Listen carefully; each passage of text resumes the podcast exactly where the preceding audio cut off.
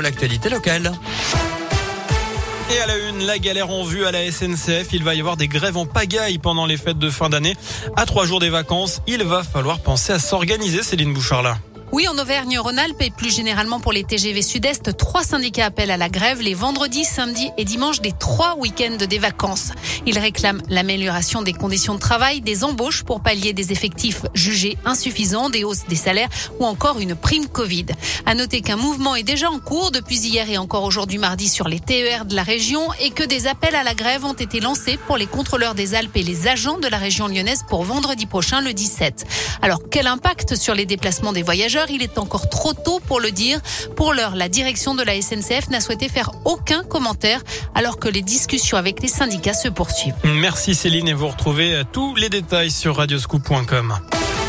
Dans le reste de l'actu, la France pourra vacciner tout le monde. C'est le message de la ministre chargée de l'Industrie aujourd'hui.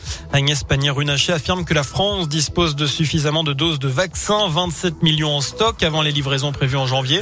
Les plus de 65 ans qui, eux, ont reçu leur dernière dose le 15 mai dernier ou avant doivent faire leur rappel vaccinal sous peine de voir leur passe sanitaire désactivé dès demain. Ils sont 400 000 d'après le porte-parole du gouvernement Gabriel Attal. C'est aussi ce mercredi que débute la vaccination des enfants de 5 à 11 ans à risque. 48 heures sans animateur avec cette grève des agents du périscolaire, mouvement national pour dénoncer leurs conditions de travail. Cela perturbe par endroits les cantines notamment et l'accueil périscolaire? Plus d'infos sur notre site internet. Euh, notez qu'un rassemblement a eu lieu ce matin à Clermont. Après Valérie Pécresse, c'est au tour de Yannick Jadot euh, eh bien, de s'attaquer au CSA ou plutôt de lancer un appel au CSA au sujet de l'entretien d'une heure et demie d'Emmanuel Macron euh, diffusé sur TF1 et LCI.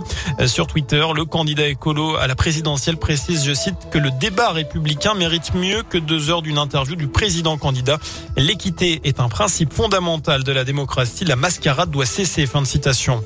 En foot, des absents pour cette fin d'année au Clermont Foot, justement. Jim Alevina est blessé au pied. Il sera de retour l'année prochaine. Par ailleurs, deux joueurs sont suspendus. Un en Coupe de France samedi, à savoir Salis Abdoul Samed. Suspension aussi de Yadali Diaby en Ligue 1 contre Strasbourg la semaine prochaine. Et puis un mot également du tirage au sort des 16e de finale de la Coupe de France féminine. Le Puy, équipe de D2, jouera à Albi, équipe du même niveau. De son côté, Iser, également pensionnaire de D2, recevra Toulouse, une équipe évoluant une division plus bas. Les rencontres eh bien, auront lieu le dimanche 9 janvier.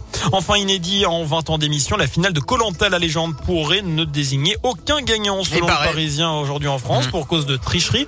Deux des trois finalistes auraient été convoqués par la production pour reconnaître avoir triché en acceptant de la nourriture donnée par des personnes extérieures au jeu. Les 100 000 euros pourraient donc être reversés à la fondation Bertrand Camel, un candidat en 2020 décédé d'un cancer. Voilà pour les bonne action. Et eh oui.